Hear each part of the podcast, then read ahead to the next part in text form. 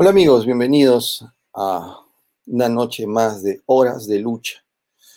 Eh, esta vez en su episodio número 233, el cual hemos querido titular Bolivia, el falso milagro de Evo. No me extraña que mis colegas cineastas en el Perú eh, miren el socialismo con tanto cariño y miren a este eh, prospecto de dictador, que es el lapicito, este señor Castillo, eh, lo miren con simpatía y lo miren con, no solamente con simpatía, sino comparando comparando con Keiko, a quien siempre han odiado y, a quien siempre han denostado. Y además, eh, imbuidos pues por toda esa progresía de la que son parte, me estoy refiriendo a los cineastas y a todos los que están alrededor de ese negocio audiovisual, el cual ha sido, en algún momento pudo haber sido salvado con el boom de A su madre o Cementerio General, pero que siempre la mano del Estado pervirtió a tal punto que, por ejemplo, eh, los creadores, el señor Miki Badalladares, el señor de eh, esa productora que hizo a su madre, Tondero Producciones, pues eh, ya empezó también a optar por las ayudas del Estado. Eh, ya lo dijo Adam Smith.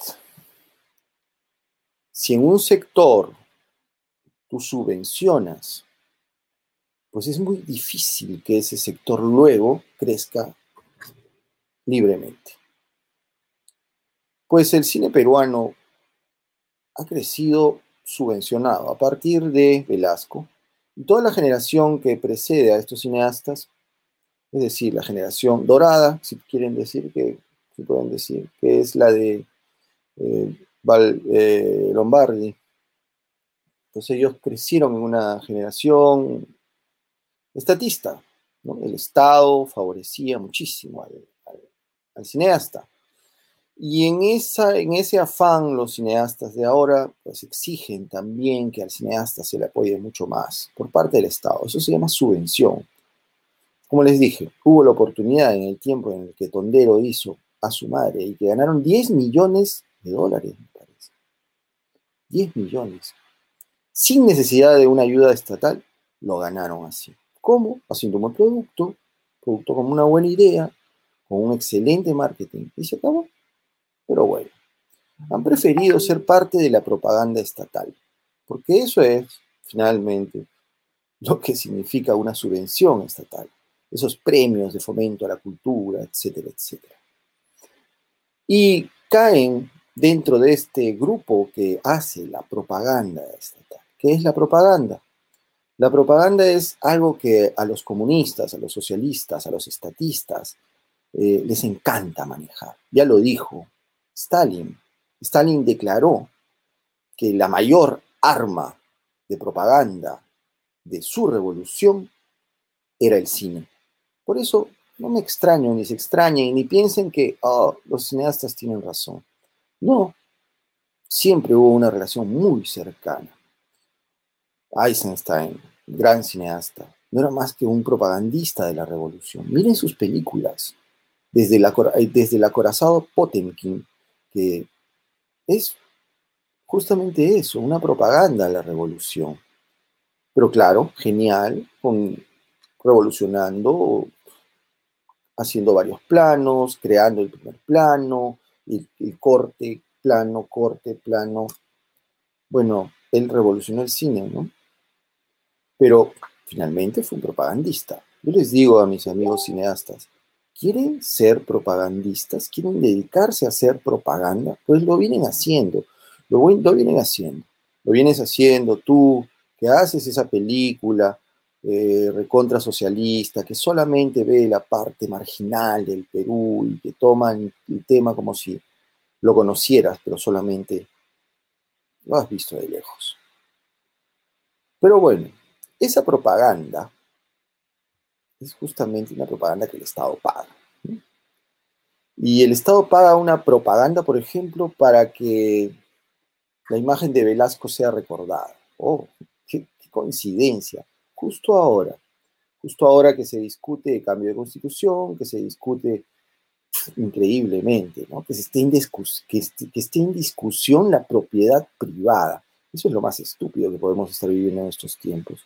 Que esté en discusión el respeto a la propiedad privada. O sea, todo lo que yo tengo, o lo que ustedes tengan, o lo que... No, está en discusión si es mío.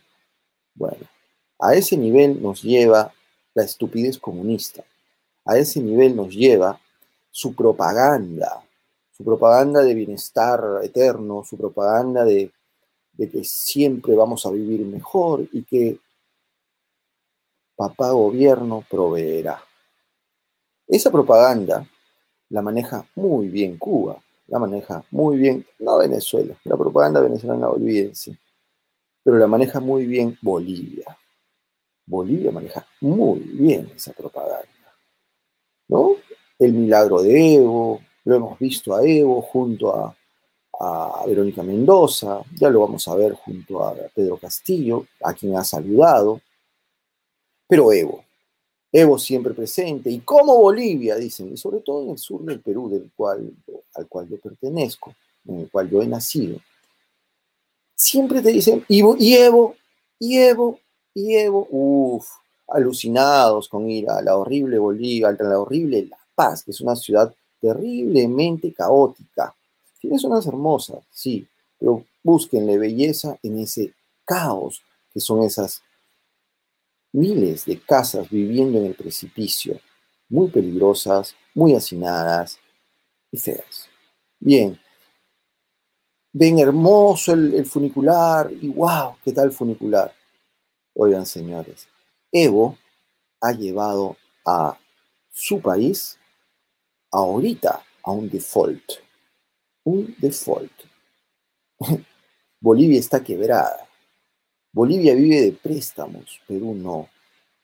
Bolivia solamente vive de préstamos. Les cuento algo a mis amigos cineastas para que investiguen, por favor. Ustedes saben dónde ha ocurrido el mayor desastre ambiental en los últimos tiempos en Sudamérica. Me pueden decir, no, Brasil, Brasil. ¿Cómo se llama? Bolsonaro, Bolsonaro. No. Mientras Brasil estaba, ¿no? ¿Se, acuerdan que se estaba incendiando Brasil? le echaban la culpa a Bolsonaro de que era el culpable, del planeta, que por eso se va a calentar más, etcétera, etcétera. Mientras tanto, en Bolivia estaban quemando un millón de hectáreas. Medio millón en el Chapa, en, en la Chiquitania, y otro medio millón en la Amazonía. Pero, ¿quién hacía esto? ¿Saben quién? Evo. ¿Saben por qué? Porque ya se les acabó la plata de la gasolina. Ya se les acabó la plata de la gasolina, señores. Ya no tienen plata de gasolina ni de gas. O sea, pregunten, pregúntenle al ministro de Bolivia. Acaba de decirlo. Ya todo va bien en la economía. Lo único que no ha ganado es el sector hidrocarburos. Oiga, es como si nosotros en el Perú, en el Perú digamos, todo va bien, pero lo único que no ha ganado es la minería. Y la minería es lo que sostiene el país. Pues bien, ¿saben para qué quemaron ese millón de hectáreas los bolivianos? ¿Para qué? Para hacer etanol, para sembrar y hacer etanol. ¿Por qué? Porque se les había acabado la plata de la gasolina, repito. Eso es lo que sucedió. Entonces, esa maquinaria de propaganda que tiene Evo a nivel mundial, en la cual se le reconoce, sobre todo la Unión Europea, como el gran líder representante de las plurinaciones sudamericanas, es falso. Él recibió un endeudamiento 18% de su PBI. Hoy en día llega casi el 500% del PBI, el endeudamiento, gracias a Evo. O sea, están endeudados hasta el cuello. Así que no me vengan a mí con ese tema de que Evo, Evo, pero Evo, pero Evo. bien, de esto y otras cosas vamos a hablar esta noche con Jeff sobre el falso milagro de Evo y, bueno, también su relación con la política peruana. Hola Jeff, ¿cómo estás? Buenas noches. Hola, buenas noches. Sí, va a estar muy divertido eh, derrumbar uno de los mitos de la propaganda socialista, el mito de Evo, ¿no? Evo, Evo, Evo. Eh, gasta muchísimo dinero en su imagen, en la propaganda, y esa, ese gasto, esa inversión, digamos, ¿no? entre comillas, sale del bolsillo del contribuyente, del contribuyente boliviano, que está pasándola muy mala. Eh, Bolivia tiene los ingresos per cápita, tiene la mitad de los ingresos per cápita que un peruano. O sea, nosotros somos dos veces, una vez y un poquito más ricos que ellos. Creo que ellos están en 3 mil dólares per cápita y nosotros estamos en 6 mil, en otros, en otros datos, nosotros estamos en 8 mil y llegamos a veces a, a, 10 mil, pero. Eh, compararnos con Bolivia es muy malo, pues eh, es como comparar el fútbol peruano con el fútbol boliviano, ¿no? boliviano, no te pases, pues nos habrán ganado unas veces, pero no, es imposible, pues, ¿no? Eso sáquenlo, sáquenlo del mapa. Bueno, ¿qué está pasando en Estados Unidos? Ayer comenté sobre el juicio que le hicieron a este policía Derek eh, Chauvin, el que tuvo el incidente con, con, George Floyd, y bueno, murió el señor George Floyd, ya sabemos quién era George Floyd, eh, pero acá lo que quiero poner o sacar a la luz es que el policía o el ex policía Derek Chauvin es un perseguido político. Era imposible que se aplicara justicia, estrictamente la justicia en su caso. Eh, ¿Por qué? Porque a raíz de ese incidente, empezaron eh, las manifestaciones en los Estados Unidos. A raíz de eso, ¿no? Eh, salió Black Lives Matter y Antifa a destruir las ciudades. Eh, atacaron Washington, D.C. Los comercios tuvieron que poner este, maderas en las ventanas porque iban, destruían y robaban. ¿Quién es? un grupo racial que es el grupo de los negros. Y sobre esa plataforma de eh, la muerte de, George Floyd, una persona que estuvo en la cárcel, un criminal que estuvo drogado y tenía problemas con drogas, se, se separó toda eh, la campaña política del Partido Demócrata. Toda la campaña política del Partido Demócrata ha sido racista, era de raza, raza, raza, que los negros, los negros, y Trump es racista, y cualquiera que pensar en contra también es un racista. Los racistas son ellos, el que habla de raza es un racista. Entonces, ¿qué hubiera pasado si aplicamos estrictamente la ley y a Derek Chauvin lo absolvían o le daban una condena por uno de los cargos nomás, ¿no? Con un homicidio no intencional. ¿Qué hubiese pasado? Si eso hubiese pasado, toda la plataforma política construida por el Partido Demócrata y la izquierda en los Estados Unidos se hubiera derrumbado como un castillo de naipes. ¿Por qué es un castillo de naipes? Es racismo, ¿no? ¿Quién vive del racismo? El racismo es una construcción eh, de propaganda que no existe, pues, ¿no? Me, eh, recuerden que lo, que lo que pasó en la Alemania nazi los hicieron creer que eran eh, superiores y eso se cayó inmediatamente cuando se dieron cuenta que no eran superiores, ¿no? que fueron derrotados dos veces todavía. Entonces, ¿qué hubiese pasado si lo hubieran absuelto a, a Derek Chauvin? Toda esta plataforma política se caía. Es por eso que el presidente de los Estados Unidos, Biden, salió a decir antes del veredicto, espero que den el veredicto correcto, diciendo que si es que no lo condenas, algo va a pasar contigo, quizá te van a matar, o sea, al jurado. E inclusive eh, fueron varios eh, políticos demócratas a Minneapolis y una de ellas, se me escape el nombre de esta señora porque no me cae bien, a decir de que si es que no lo condenaban, iban a haber protestas violentas en los Estados Unidos. Imagínense, ¿eh? Un político, una política ese de la Cámara de Representantes, me parece, va a poner su foto más tarde en, horas de lucha, diciendo de que si es que no lo condenaban, iban a haber manifestaciones violentas. Imagínense eso. Y por ahí quizás hayan hasta amenazado al jurado. ¿ah?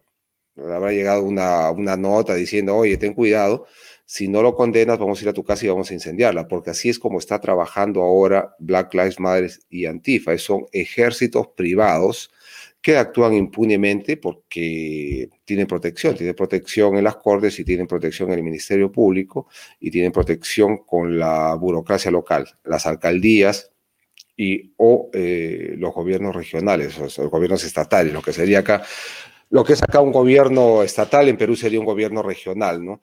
Y están, están protegidas. Me da mucha pena eh, por lo que ha pasado con, con Derek Chauvin, él solamente estaba cumpliendo con su deber. En mi opinión como abogado, eh, yo creo que debió ser absuelto porque él estaba cumpliendo con su deber y siguiendo el protocolo estrictamente. Fueron eh, cuatro o cinco policías los que se necesitó para someter a este señor. Lo han tenido que someter a la fuerza, o sea, cinco personas, eh, cuatro personas, cuatro policías, porque el otro tipo estaba drogado y lo han tenido que someter para en, enmarrocarlo. En otros, en otros lugares le hubieran disparado. Yo creo que en California le hubiesen disparado, si es que se ponía beligerante. En, en Minneapolis no, no, por algún motivo no le, no le dispararon. Y miren todo lo que, lo que ocurrió.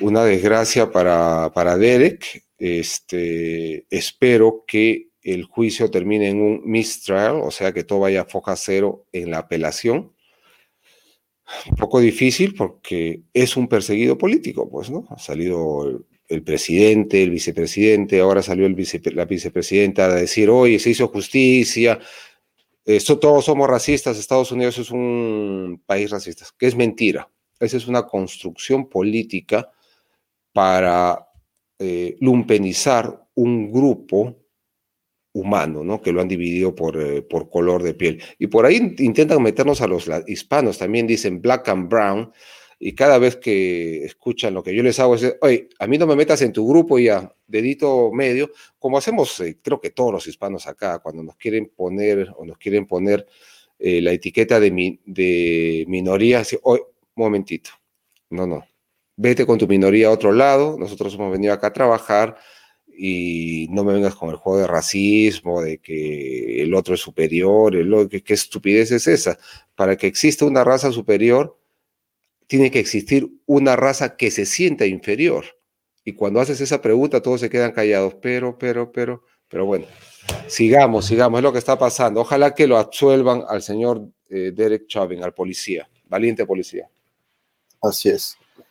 Bien, eh, para comenzar con, el falso milagro de Evo, vamos a pasar un pequeño, vamos a compartirles un pequeño, un pequeño regalito, un pequeño dulcecito de lo que es este gran hombre, el magno, eh, el men del chapare, el capo de capos.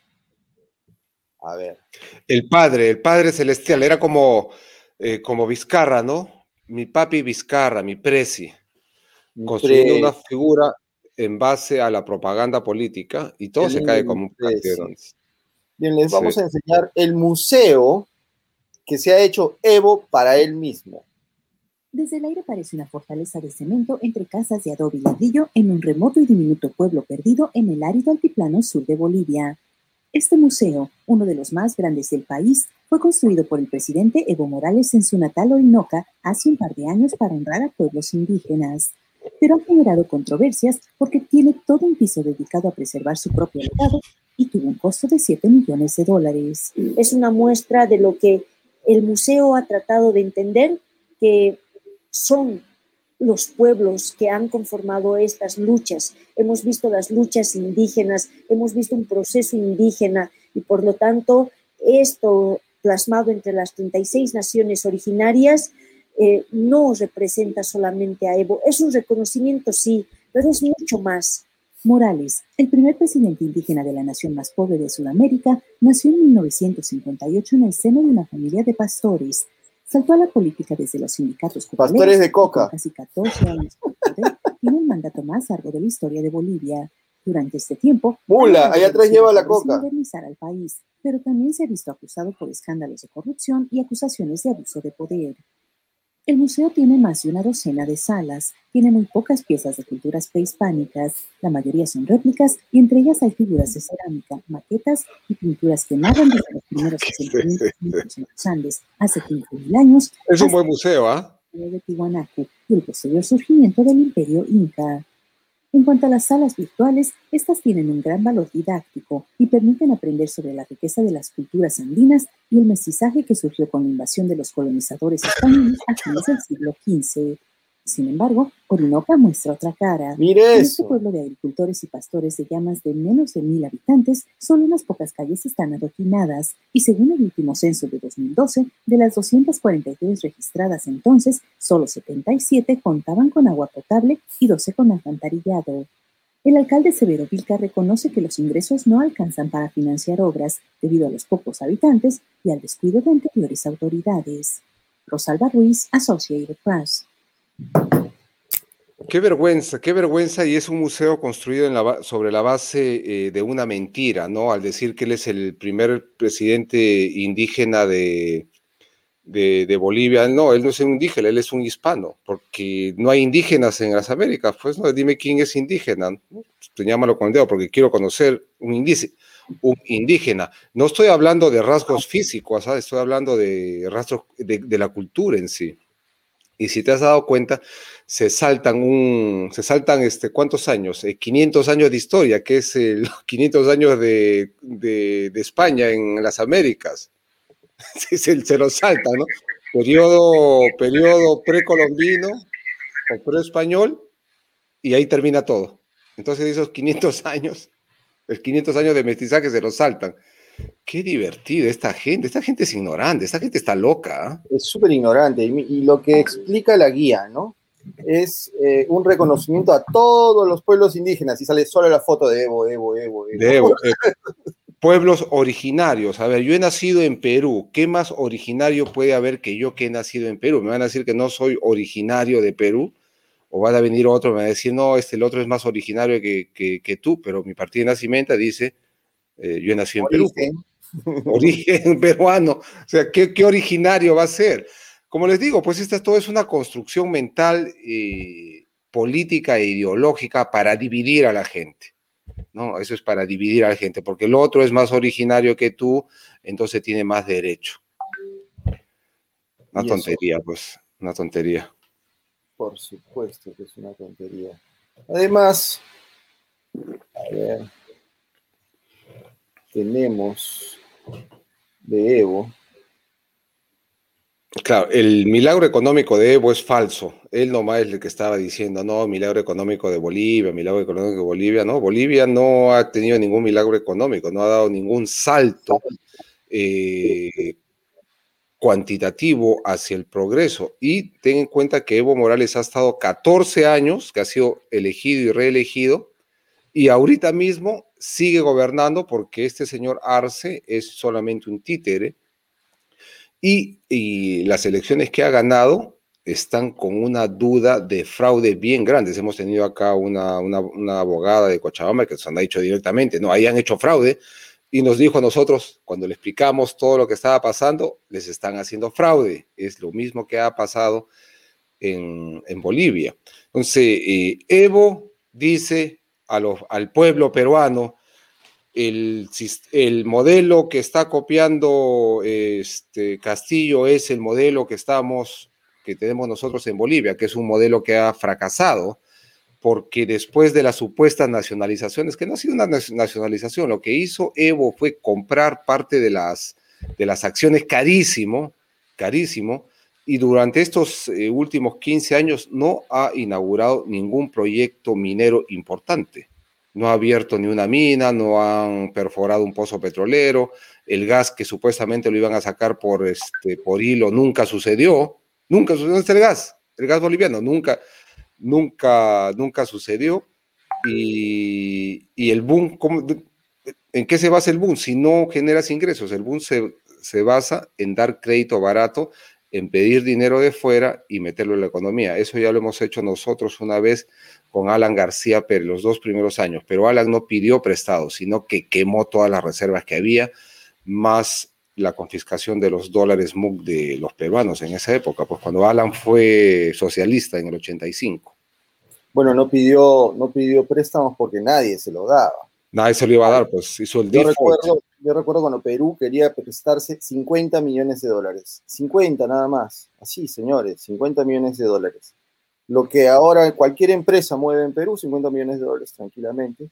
Antes al Estado peruano entero no le prestaban 50 millones de dólares porque estaba quebrado. Entonces tenía que vender las empresas. Entonces, mírenle la cara al señor Hildebrand y enróstrenle que es un mentiroso es un mentiroso, porque sigue repitiendo de que Fujimori vendió el país, vendió el país, no, señor.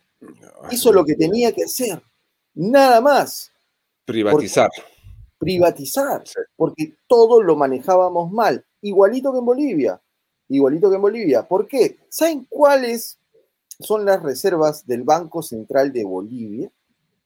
¿Tienen idea? Se ha hablado, por ejemplo, en el Perú de 70 mil millones, ¿no? Que tiene un fondo, el Perú tiene un fondo de, amortiguamiento, no sé cómo le dicen, que es el fondo del cual quieren echar mano los izquierdistas, tanto los, de Juntos por el Perú como los de ahora, los comunistas.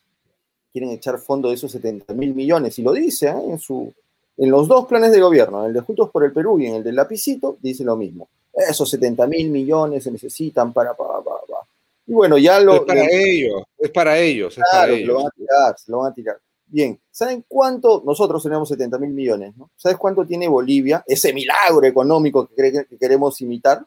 ¿Sabes cuánto, Jeff? 7 mil. Eso es lo que tiene Bolivia en su Banco Central de Bolivia.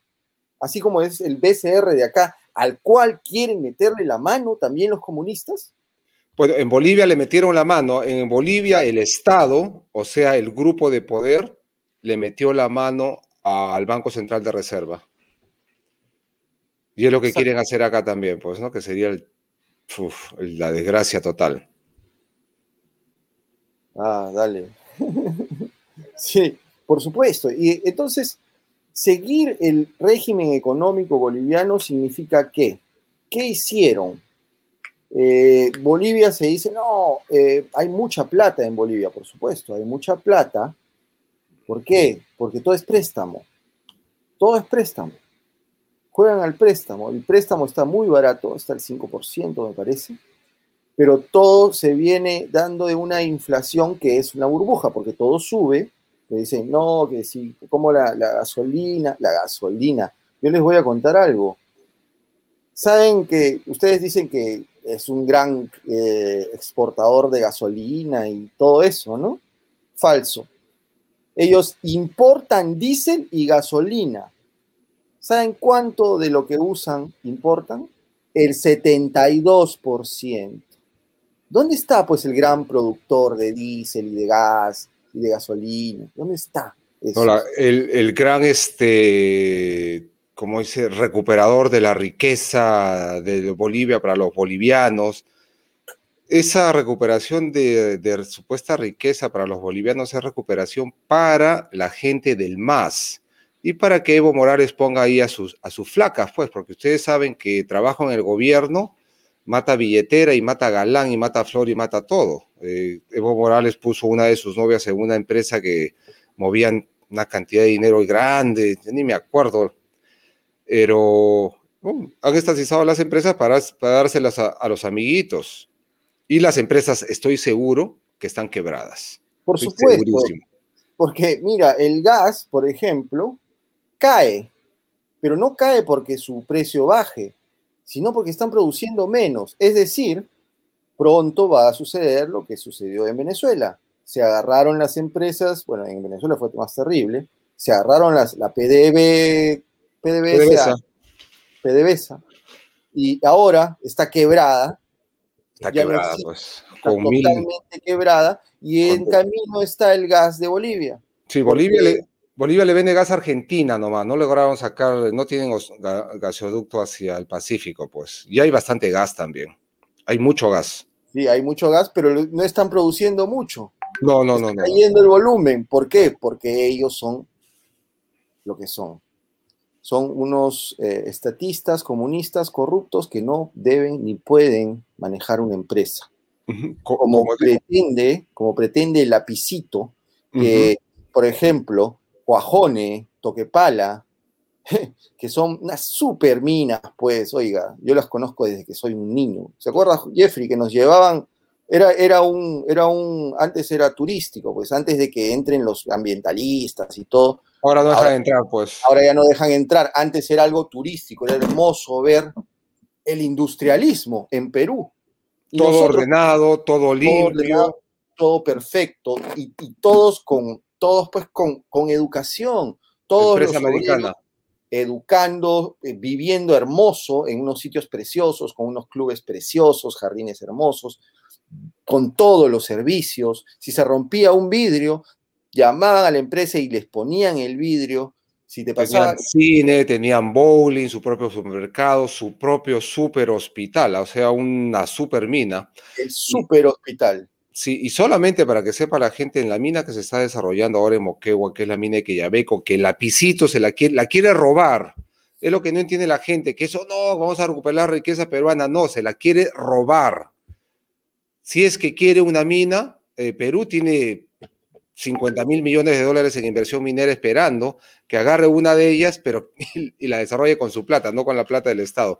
Pero que Yabeco tiene una inversión de 5 mil millones de dólares o 5 mil 400 millones de dólares, ese es un montón de dinero para Perú, no es plata así nomás. ¿ah? Y hay que, hay que hacerlo con una técnica de ingeniería altísima, altísima, mover. Mira lo que está pasando con ese eh, lo que está haciendo Cayabeco. Y les digo, mira, por ejemplo, en la mina de Sauder Perú tienen su propio ferrocarril y tienen su propio puerto, que ellos se lo han hecho.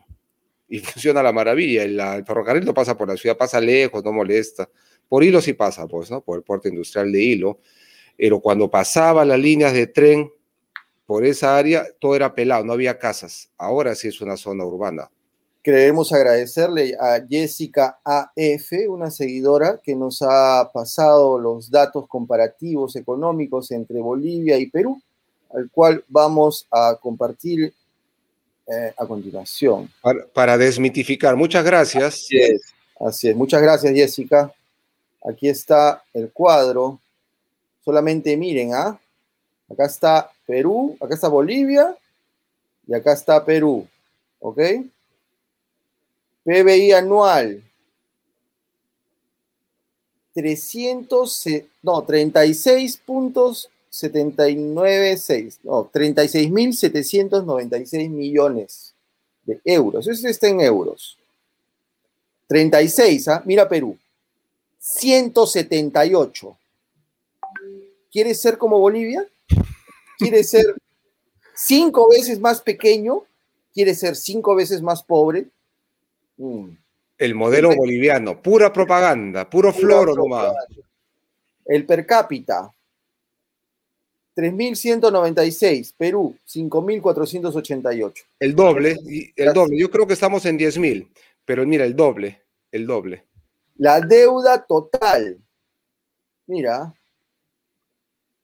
20.794. Eso no entiendo. 55.841. Bueno.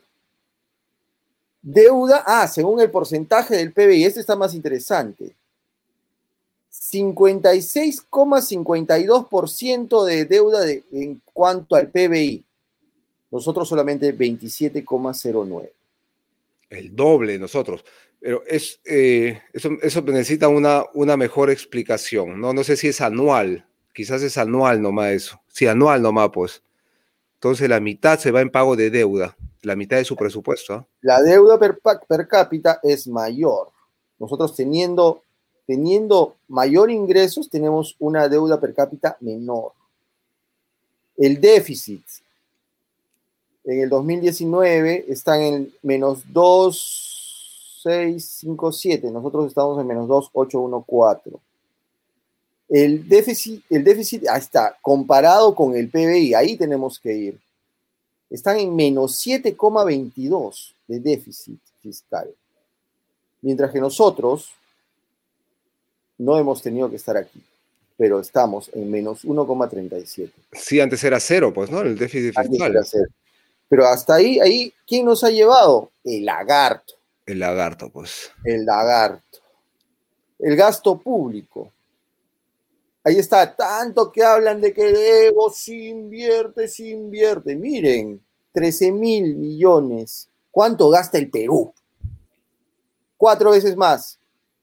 43 mil millones. Ese es tu país. que tiene más. Es cuatro veces superior, cinco veces superior.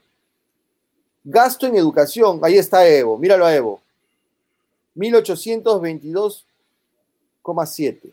Perú, 7000. Pero es del 2014, ¿no? No, eso se ha duplicado en Perú, ¿ah? no entiendo ahí bien esto que dice 14, 18. Son diferentes años, ¿no? No, alcanzo a leer yo bien tampoco. Y aquí sí está en los mismos años. En gasto de salud, por ejemplo. Miren aquí, 1476,7. Y en Perú, casi 6 mil millones. Cuatro, veces, cuatro veces más. Así es. Vayan a, vayan a Bolivia antes de que hablen. ¿Por qué hablan nada más? Dicen, no, Evo, pucha que Evo, oye, Evo, Evo. Claro, es más barato, por supuesto, pues es más barato, nuestra moneda es más fuerte. Eso significa, no significa que ellos están mejor, significa que están peor. Evo además eh, ha sido acusado por, narcotráfico y por violador. Evo pedófilo, pedófilo. Sí, le gusta la chibola, le gustan las niñas, 14, 15 años. como todos esos tipejos este, de su calaña que hay en la selva y en el monte. ¿ah? Eso es eh, también acá en Perú, mucho. Y por eso el, el, proxenetismo y por eso el problema que hay en la selva, ¿no? Por la pobreza también, ¿no? Por supuesto. El gasto en defensa, 523,2. Nada, pues al lado de Perú. Nosotros somos cinco veces más en gasto en defensa. Somos superiores en eso. Igual, en porcentaje, en cuanto al gasto público, se gasta el 3,90%, mientras que el Perú gasta 5,43% en defensa. Eh, sigue el gasto público. Miren cuánto, miren cuánto gasta. El porcentaje del PBI es un bruto, pues. 36,7. Mientras el Perú, frente a su PBI, solamente gasta el 21,30. Eso me gustaría que lo bajaran a cero algún día. Exacto. Planilla, planilla. El gasto público per cápita, bueno, por ahí, ahí hay una, hay un, algo, algo parecido. Gasto en educación per cápita. A ver, a ustedes que dicen que Evo es mejor y que eh, Lapicito tiene que mejorar y hacer lo que Evo. ¿Así? ¿Ah, ¿Quieren hacer lo que Evo? Ya pues Evo solamente gasta 170 euros en educación. Perú gasta 220. Bueno, yo estoy en contra de la educación pública porque la educación pública conlleva una aire de negatividad, de ser malo, todo lo público, pues lo público se contrapone a lo privado y lo privado siempre es mejor. Ese es el problema. Ya. Ese es el problema, cambiar el sistema. Mira, el, el, rating, ¿cómo nos, cuál es el rate de Perú? ¿Cómo nos ranquean? En Moody's, Perú, A3. Bolivia, B2. esa es una diferencia abismal. Eso significa, por ejemplo, eh, vas, al, vas al banco, yo me voy al banco de crédito, me voy con mi, ¿cuánto dieron? A3, ¿no? A mí entro y el gerente del banco de frente me dice, ya te voy a dar 100 mil dólares y te voy a dar de, eh, de interés de 2%. Vas con tu carnet de Bolivia, al mismo banco y no te van a dar crédito, pues mira, está bien bajo, tres, ¿no? Le va a decir, al otro le van a decir, tráeme la partida de nacimiento y los títulos de propiedad de toda tu familia y la partida de nacimiento del gato. Y ahí voy a ver si te doy. Porque el rating está bien bajo ahí, pues. Sí, y preséntame a tu hermana. Y preséntame a tu hermana también. Y si quieres, voy a pensarlo a ver si te doy. Porque tu crédito está muy malo. Ya. El, el rating SIP. B más, Bolivia. Perú. B, B, B más. Standard Poor's, sí, pues en todo le ganamos. B, B, B, B más. El rating Fitch también. Ellos solamente tienen B. Nosotros tenemos B, B, B más. Y, hemos bajado, ¿ah? Hemos bajado en el 2020. Índice de corrupción. A ver. Aquí, en el 2018, hay un 35 para Perú, contra un 29 con, Bolivia. Bien, yo conozco Bolivia. Tú también, Jeff. Y nosotros medimos el índice de corrupción callejera en base a la policía. Yo conozco la policía boliviana y cuando he regresado a Perú he estado orgulloso de mi policía. Orgulloso. porque, porque el policía que te atiende en la, en la frontera está borracho. Sí. El policía boliviano está borracho mascando coca con los ojos rojos. Sí. Y dispuesto a pedirte plata. A, mí, a mí me pidieron plata la última vez que fui, me pidieron plata. 10 pesitos. Por supuesto, por supuesto. Por eso ese índice de corrupción, vaya, conozca Bolivia, conozca Bolivia. ¿Acaso no han quemado peruanos un año? ¿No se acuerdan? Cuando quemaron por puro borrachos, agarraron unos peruanos, los metieron a la carceleta y los quemaron. Los quemaron. Yo mismo he ido a Bolivia y a mí me han, me han insultado los bolivianos porque le dije, oye, me estás engañando porque le, pedí que me llevara a una, a, una dirección, me lleva a la vuelta, me cobra un montón de plata y le dije, yo no te voy a pagar así. Y me insultó, me dijo, peruano, come, ya saben qué. Interesante. Ranking de competitividad. Eso no entiendo. 107 contra 65. Ah, ya, estamos en el puesto de eso, de eso se trata. Ah, ya. Estamos en el puesto 65. Sí, Ellos de... 107. Claro, 65 está más cercano del 1, ¿no? Del número 1 que debe ser, este, no sé, Singapur, ¿no? Siempre gana Singapur, Hong Kong, algo por ahí. Sí. Índice de fragilidad, estamos por ahí, 75 contra 70, siempre le ganamos. Ranking de trans formación, ¿qué será? Eh, ranking de la innovación, eh, nosotros estamos siempre mejor. En el anterior estamos en el 52, ellos en el 92. En innovación estamos en el 71 y ellos están en el 117. Ese cuento de que Bolivia ya tiene su, ¿se acuerdas, Jeff? Ese, su auto eléctrico. Ya tiene su auto eléctrico.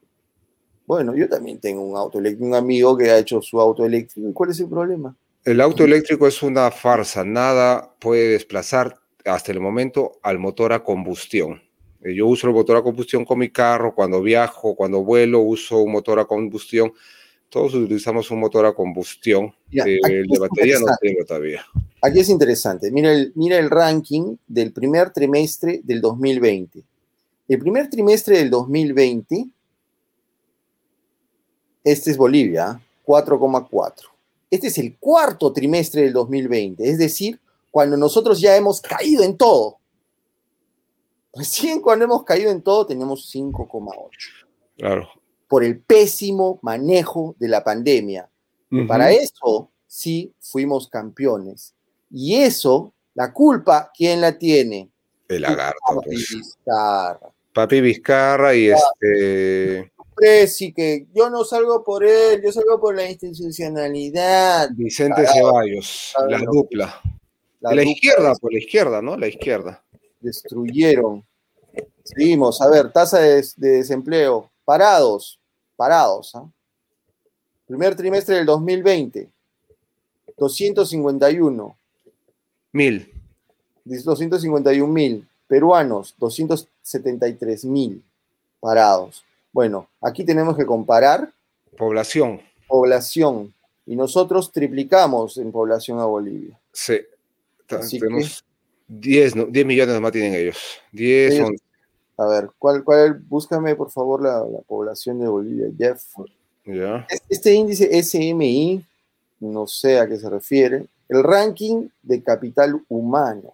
Oh, mira, ahí tienen el 2017 unos cuantos puestos arriba. No sé lo que significa eso. Yo tampoco sé. Bolivia tiene 11 millones y medio de habitantes. Ahí está. Y miren cuánto, cuántos parados hay. Uy, bastante desempleo en Bolivia. Que... O sea, el milagro económico se mide en la cantidad de desempleados. En el, eh, cuando tuvimos el milagro económico peruano, que fue el segundo gobierno de Alan García, esos cinco años, bueno, yo iba a trabajar, eh, iba constantemente a Lima por trabajo, y los taxistas me hablaban de maravillas por el taxista que se había comprado tres carros, el otro que se había comprado otro carro porque lo alquilaba, los amigos tenían un carro, otro carro. Y lo que me llamó la atención es de que no había practicantes, o sea... Ya eh, no hay, ya no hay, ya no habían. No habían practicantes, no había, no había obreros, no había obreros de construcción, no había, o sea, tenían que, tenías que hacer cita para que vinieran tres meses después a construirte tu casa. Ese sí fue un boom, pues. 6% de crecimiento eh, anual, o sea, lo que aparecía ahí en la, en la figura, como, como este cuadro macro, pero yo creo que era mucho más, ¿no? Porque no se mide, es, es, difícil medir la informalidad en Perú y la informalidad es lo mejor que tenemos, lo más eficiente. Lo más eficiente en Perú es la informalidad eso no se puede medir. Por eso la Semi-formalidad, ya lo hemos dicho. Porque informales no son, porque cumplen unas formalidades. Sí, sí, sí, sí. sí. Cumplen formalidades, son semiformales, no es que sean informales. A ver, el IPC. Eh, mira, veamos por ejemplo en cotizaciones. Eso no lo vamos a, no lo vamos a tener muy, caros, muy claro si es que no vemos el precio del euro frente al boliviano hace 10 años, igual como acá, ¿no? Aquí el euro, el boliviano está casi a la mitad. 8.25, 4.4, 4,4 en Perú. El dólar está en 6,86 y en Perú al 20 de abril, con el demonio que se nos avisora comunista, ha subido a 3,68. Porque lo normal es en 3,5. Mira, la bolsa bajó al 20 de enero, febrero, marzo, abril 6.19%. Ha sido el efecto elecciones, pues. No, ha sido el efecto del señor este. Sí, del lapicito, del lapicito, el que quiere robar todo. El ya no hay ganancias. Se han borrado las ganancias de este año en la bolsa de valores. Sí. Ya no hay ganancias. El que quiere robar. Ustedes que tenían sus fondos mutuos, tú que te compraste, que vendiste la chacrita e invertiste en tu fondo mutuo, olvídate y si has sido osado, peor. El IPC, bueno, ahí ya esos temas ya. Mira, este Doing Business, Doing Business. Nosotros estamos en el 68, ellos están en el 156. Sí. Eso, ahí está el, milagro boliviano. Claro, eh, y la principal barrera para hacer negocios es la corrupción. Pucha, qué loco. La corrupción y la burocracia, ¿no? Corrupción más burocracia. 68 más 156. El milagro boliviano, señores, ya pues un poquito más, tienen que hacer un poquito más de investigación. Eh, confíen en los memes de horas de lucha, porque los memes de horas de lucha están bien estudiados, o sea, no los puedes desarmar con otro meme. Y yo les digo a los, a los jóvenes que dicen, no, tú no eres niño rata. Bueno, tú que eres niño rata. Ustedes que son la generación niño rata. Busquen pues estas cosas y me, miren, no, no repitan, no repitan nada más, ay, mira, Evo, Evo, Evo, vayan a, Bolivia, por más que ya es, un lindo lugar, pero no, no lo comparen con Perú. Perú es la capital de Sudamérica, señores. Mira, vehículos por cada mil habitantes. En Bolivia hay 2.6 vehículos por cada mil habitantes y en Perú hay 4.7, o sea, el doble. Y esa es una muestra de, bonanza económica. Mira, hay más, carros acá, pues. El doble. El doble. Y sobre todo, considerando que Bolivia es un estado corrupto. Es un estado corrupto porque hace leyes que favorecen a las mafias que roban en Perú autos. Eso es hace 20 años. Y todo lo, robado en Perú se legaliza en Bolivia. A mí me han robado mi moto y todo el mundo me ha dicho que se ha ido a Bolivia. Eso está sabido. Carros que se van a Bolivia y se legalizan. Allá, los que no tienen papeles, se legalizan. Así es ese país. Ese quieres, ese milagro quieres para tu país, un país mafioso como ese. No, señores, eso no es así. A ver, el IVA. Mm, eso sí me gusta. 13%. Buen IVA 13%, Perú 18%. Ningún candidato dijo que iba a bajar los impuestos. No, no tocan eso. No tocan eso. No tocan eso. Comercio. Ahí está. Las llegadas anuales, miren, 1.239. Perú, 4.371. Cuatro veces más. 4 millones 371 mil. 4 millones 371. Turistas, sí. Mira, exportaciones, no, no, no, no, no, Esas llegadas anuales de, bueno, ya. Exportaciones, mira, eh, Bolivia exporta 6 mil. 6 millones, no, 6 mil, no, 6 millones. 6 punto... 6 mil millones, 6 mil millones. Nosotros exportamos 37 mil billones de euros en, en exportaciones. Es en millones. Ellos exportan 6 mil millones, nosotros exportamos 37 mil los minerales, pues, y Bolivia tiene mucho mineral. ¿Cuánto? seis veces más. Sí, o sea, eh, Bolivia podría ser este Dubai, ¿no? Con el petróleo que tiene y el gas que tiene, pero se lo roban todo. No, Evo, Evo, los recursos naturales para el pueblo, o sea, para que estén ahí metidos para siempre. Miren las importaciones. Nos importamos 31 mil millones 31 mil millones de euros. Y ellos 6 mil. Sí, ¿Ese es el milagro que quieres para tu país?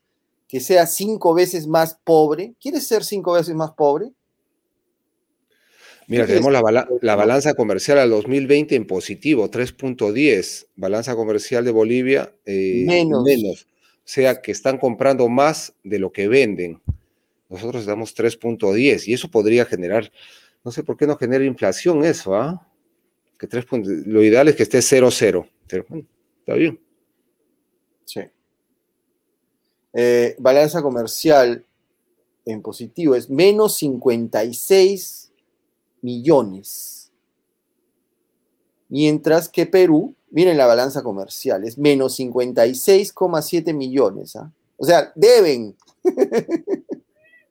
Mientras que Perú tiene 5.528 millones. Ahí está tu Evo. Ahí está tu Evo. Mira, emigrantes. Emigrantes, es la gente que se va, ¿no? el que inmigra y el que emigra. Mira, 7.6, eh, la gente se está yendo también de Perú. ¿ah? Bueno, menos que ahí, pero es 4.67%. Tasa de natalidad, la tasa de natalidad está baja en Perú, mira, 17%.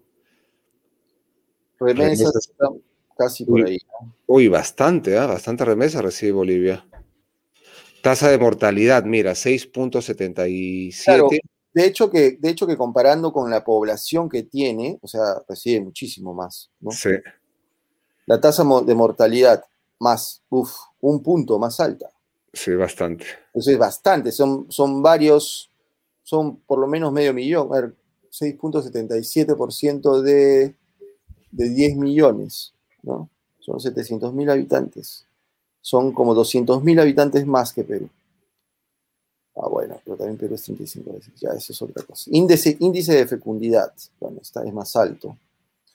Eso fue algo que yo le agradezco a a mí me parece una de las mejores cosas que ha hecho eh, Fujimori, ese control de la natalidad, que fue tan bueno que justamente eso lo atacan con, como si fuera un pecado o un delito de lesa humanidad.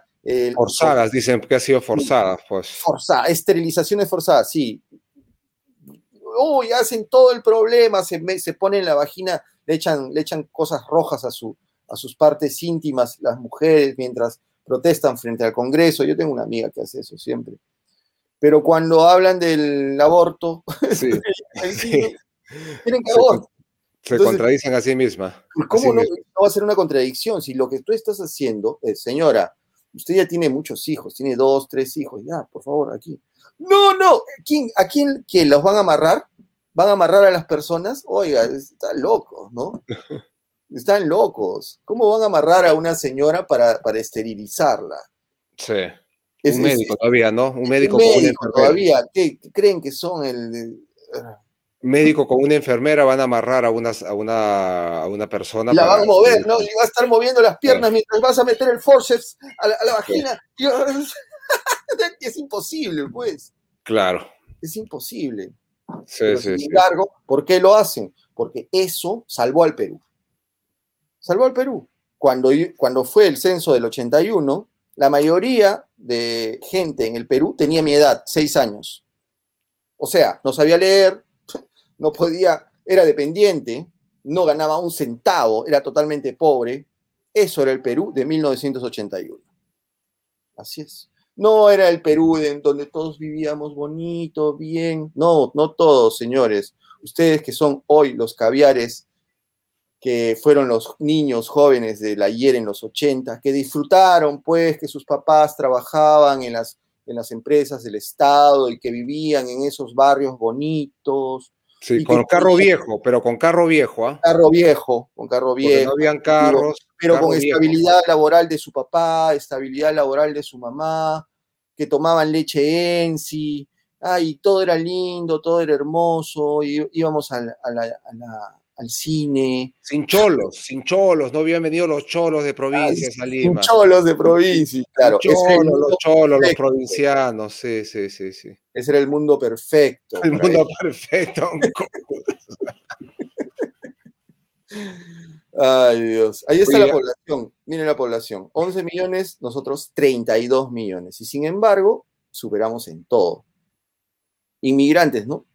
150. ya hemos visto esto, creo. Esperanza de vida, 71 contra 76. ¡Wow! Entonces, la, salud, bueno, eh, la esperanza de vida sube directamente proporcional al papeo, a la comida y a la atención médica, ¿no?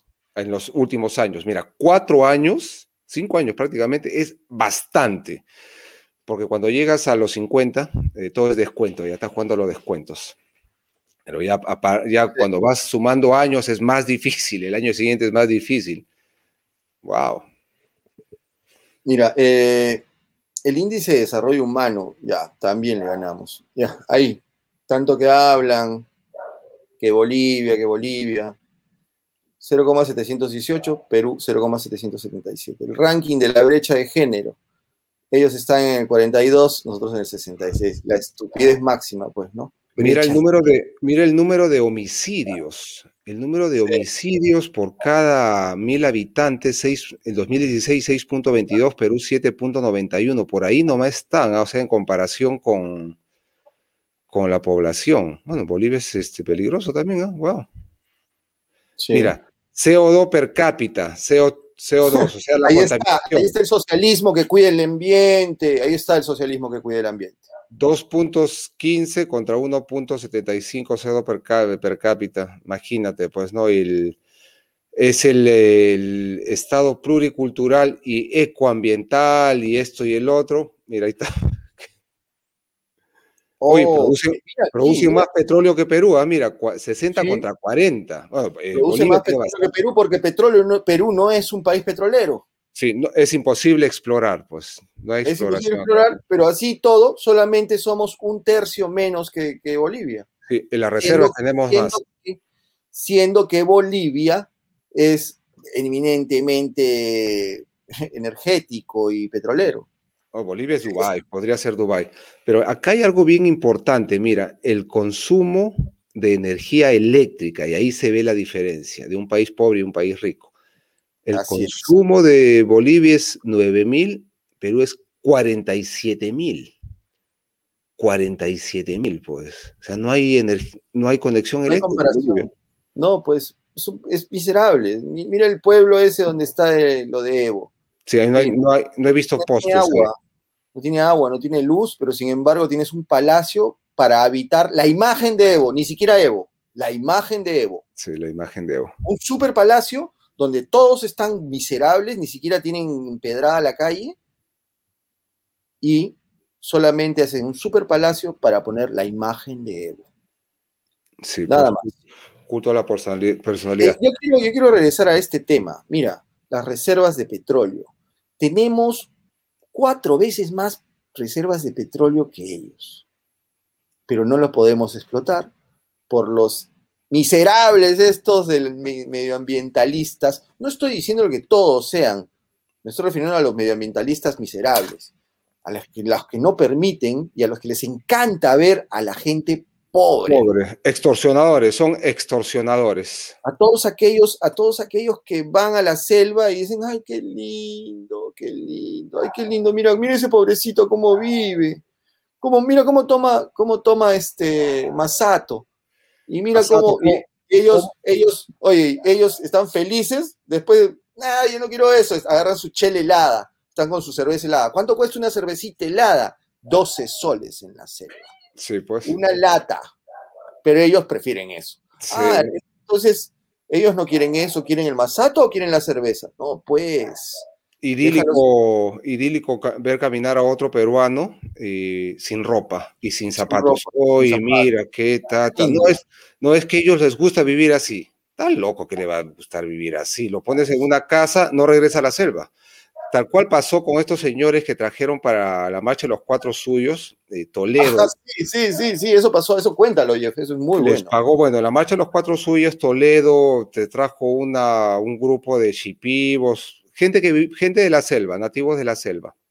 A un sitio que se... Ah, ya, claro, dale, dale. Se los trajo a Lima para que participaran en la marcha de los cuatro suyos, pues motivos políticos. Y una vez que se terminaron la marcha, cuando les dijeron, los vamos a devolver. Ellos dijeron, ¿estás loco? Yo me quedo en la ciudad. Y miren, ¿ah? las Invadieron Cantagallo. Ellos estaban viviendo en la calle y aún en, viviendo en la calle en Lima era mejor que vivir en la miseria en la cual vivían en la selva, porque en la selva tienes que salir a buscar la comida. Si no encuentras, no cazas, te mueres de hambre. Por eso en la selva son chiquitos, pues, porque no hay proteína. Y se quedaron en Lima, pues, hacen su artesanía y todo, tienen, este, tienen luz, tienen agua, tienen medicina, tienen educación, cosa que no tienen en la selva. Tienen educación y sobre todo aprenden español, que es el lenguaje en el cual eh, se conducen los negocios en todo este continente y en el mundo, pues, ¿no? El español es muy importante, español e inglés son los, los idiomas que dominan el mundo. Tienes que aprenderlo. Pero vienen los sociólogos, los antropólogos, no, no en, lenguas nativas, no, tienes que aprender bien en el español primero, que es el comercial, y luego inglés. Así, si quieres aprendas otra lengua, ¿no? Pero ese es mi consejo, ¿ah? Ese es mi consejo. bueno, y ahí eh, viene el tema del COVID, ¿no? Ah, eso no merece verlo, creo. ¿ah? No, eso no. Eso es una, la farsa pandémica. Y aquí está, Bolivia, Perú. Bolivia es grande, ¿ah? Es bien grande. Es bien grande. Con una. si tú sobrevuelas, la, la, yo siempre digo, cuando uno sobrevuela, lo he hecho varias veces, sobrevuelas Bolivia, no encuentras ni un centímetro de, de selva que no esté lotizado, que no esté parcelado.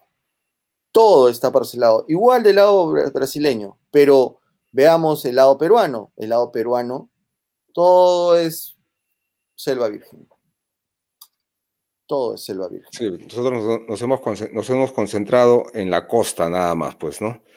Faltan vías de, de, acceso hacia la selva peruana. Pero bueno, Perú, Bolivia, Chile, Argentina, Colombia, todos antes eran un solo país que se llamaba el Virreinato de Perú. Y recuerden, siempre, a eso hay, hay que recordarlo. Miren esto.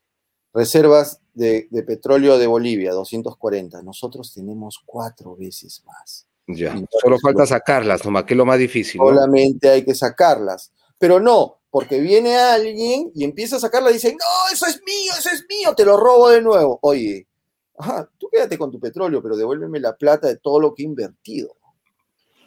Sí, en eso se basa el, el, plan de gobierno del lapicito, pues, en, robar. En robar. En robar. Exacto. Así que tú que quieres votar por el lapicito, te digo que eres un ladrón. Claro, le robas al, millonario, le robas al rico, le robas a la mujer, le robas al hombre, todo se define en una cosa, en robar. Eso es lo que se va. Ellos han entrado a robar. Así es. A ver, vamos a, para, para ya para cerrar. Uy, nos hemos más de una hora hablando y hablando. ya para cerrar, vamos a leer un poco lo que nos han dicho. Uh, gracias a Jessica, ¿no? Que nos, nos pasó la comparación con Bolivia, Romina. Estamos totalmente de acuerdo con los adjetivos que le asignas a ese tirano. Bueno, hay que, hay que, hay que desenmascararlo, hay que decirle las cosas tal como, como son, pues, ¿no? Porque si no van a, va a ser como Mujica, porque Mujica también lo mismo, o como... dice, ¿cuál es su fuente para poder seguir sus comentarios? No entiendo de, cuál, de cuáles comentarios. O sea, no sé. Si me dices qué comentario, te podemos decir la fuente. Eh, ah, ah, no, pero justamente esa, la que mostramos, pues, ¿no? Ahí está la fuente. Esa es la fuente. ¿Quieres que te diga eh, de dónde le hemos sacado? Está en datosmacro.expansión.com, países, ahí, búscalo, está ahí. Eso es bastante, eso es bastante. Esa es, una, comparación que no se hace solamente con Bolivia y Perú tendenciosamente. Tú lo puedes buscar, mira, eso lo voy a mostrar. Tú puedes buscar y poner, por ejemplo, Perú, y acá pones Argentina. ¿Ves? Y comparas. ¿Ah? ¿Te gusta? Ahí está. Esos son los datos para que tú puedas seguir. Ya, suficiente. Ya respondimos. Después deberíamos este, ver cómo se, ha, cómo se ha caído Argentina con el socialismo del siglo XXI, ¿no? Pero ya no hay tiempo, mira, estamos ya una hora y media. Peruchos nos dicen, pues ah, está bien, pues. Cholos, somos cholos. Somos, somos. Y no se olviden que el Ministerio de Salud en la Oficina de Operaciones estaba Juan Luis Herrera Chejo. Eh, no sé quién sea. Ahora sí se ve mejor. Creo que ese es amigo de Lagarto, ese Herrera Chejo, creo. Dice, yo pienso que hace rato nos bombardeó el sistema de exclusividad Perú en Sudamérica por el billete y recursos, ambos. Gracias por la información. Creo que también fue por sendero, violaban a las mujeres y las tomaban para reproducir niños, con lo que después se armaban, nueve años después entregándolos a las armas. Eh, sí, gracias, ya Jessica Acevedo lo posteo. Ok, entonces, eh, ya tenemos que irnos, ya la gente, mira, nos hemos pasado la hora. A ver si pasamos nomás esto de la, de la condena de Cerrón. El señor Vladi, ah. el, tío Vladi, el tío Vladimir Cerrón, que es el segundo vicepresidente de, de Lapicito, tiene una condena. Por negociación incompatible. Eh, primero, tuvo me parece que más de cuatro años, creo que fueron cinco años. Ahí está la condena, ahí está la condena. No, no, no, es que esta es la segunda condena, o sea, esta es la, condena cuando ya fue revisada, en segunda oh, instancia. Ya, para que no vaya a cárcel. La primera lo mandó a la cárcel y la segunda le dieron tres años, nueve de once meses. O sea, ¿cuánto habrá pagado para que le bajen ese mesecito para que sea prisión suspendida? pero, es prisión, pero es prisión suspendida, pero es prisión. ¿Dónde está el Jurado Nacional de Elecciones que permite que tipos así postulen? Sí, esta información la pueden sacar, eh, van a, ahí está arriba, eh, perulibre.p creo, ahí lo he sacado yo. Y ahí sale. Esta información la hemos sacado de la página web del partido del, del, del, lapicito. Mira, cuatro años suspendida más un año de inhabilitación, negación negociación incompatible cuando este señor era eh, gobernador regional de Junín, robó. Robó, favoreció a una empresa, estuvo detrás, detrás para que le den a una empresa en especial. Sí, como lagarto, pues, ¿no? Y para ser, para ser este, condenado en una región, esta, tiene que ser algo ya escandaloso. Tiene que ser rochezazo. Rochezazazo. Pues miren a Lagarto con 46 juicios y no lo lograron meter a la cárcel, llegó hasta ser presidente, y este rojo, y este roche, y este roche incluye a Belaún del Ocio, un mafioso de la información. Sí, y la otra noticia que queríamos presentar era de que el, profe es empresario también, ¿no? Pero, oh, mira, hay varias para presentar. Sí, sí, sí. Oh, acá estaba, pero bueno, ya. Eh, está la del lapicito. Antes el otro, lo vamos a presentar en un ratito. Está el de lapicito. No nos olvidemos del lapicito.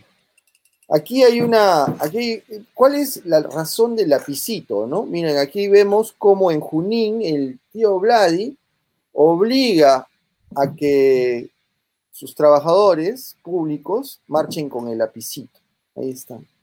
Pero ¿de dónde viene el lapicito? Con el chaleco rojo. Con el chaleco rojo, la bufanda seguramente también. ¿De dónde viene el lapicito? Miren, ¿qué les parece? Miren qué lindo. La isla de la juventud debe ser esa, ahí en Cuba. Este es un desfile en homenaje al dictador de Fidel Castro con el lapicito. Qué raro, ¿no? Pues claro, ¿qué, esperas? 11 años viviendo y educándote y siendo parte de la cultura y, del régimen cubano, favorecido porque tu papá fue, fue un senderista. De acuerdo al coronel este, Beto Bedoya, fue, fue senderista y Sendero Luminoso lo asesinó por soplón. Así es. Y prueba de ello es que invitaba muchísimas veces al señor Osman Morote Barrio Nuevo. Sí, se ofenden. Barrio Nuevo es el número dos. Se ofenden cuando le dicen terroristas, pero si eres terrorista, tómalo pues a pecho, eres terrorista. Pero ahí están con el lenguaje, ay, no, que me ofendes. Oye, eres terrorista, listo. Oféndete, pues, no, yo no voy a cambiar un lenguaje para no ofenderte a ti. Como decía acá, ¿no? En Estados Unidos, F your feelings no me importan tus sentimientos. Lo que es A es A, lo que es verdad es verdad. Pues no voy a cambiar la verdad para no ofenderte. Ok, bien, eh, tenemos que irnos amigos, muchas gracias. Vamos a seguir mañana. Tenemos que seguir investigando y viendo las cosas que son verdad y las cosas que son mentira y nosotros tenemos una función, que es luchar contra esa mentira. Porque, como nos estuvimos, lo que estuvimos conversando o escuchando eh, antes de, del programa, Jeff, la única forma de ser libre es estar en la verdad. Bien, esto es Horas de Lucha. Muchas gracias, Jeff. Nos vemos mañana. Chao, chao.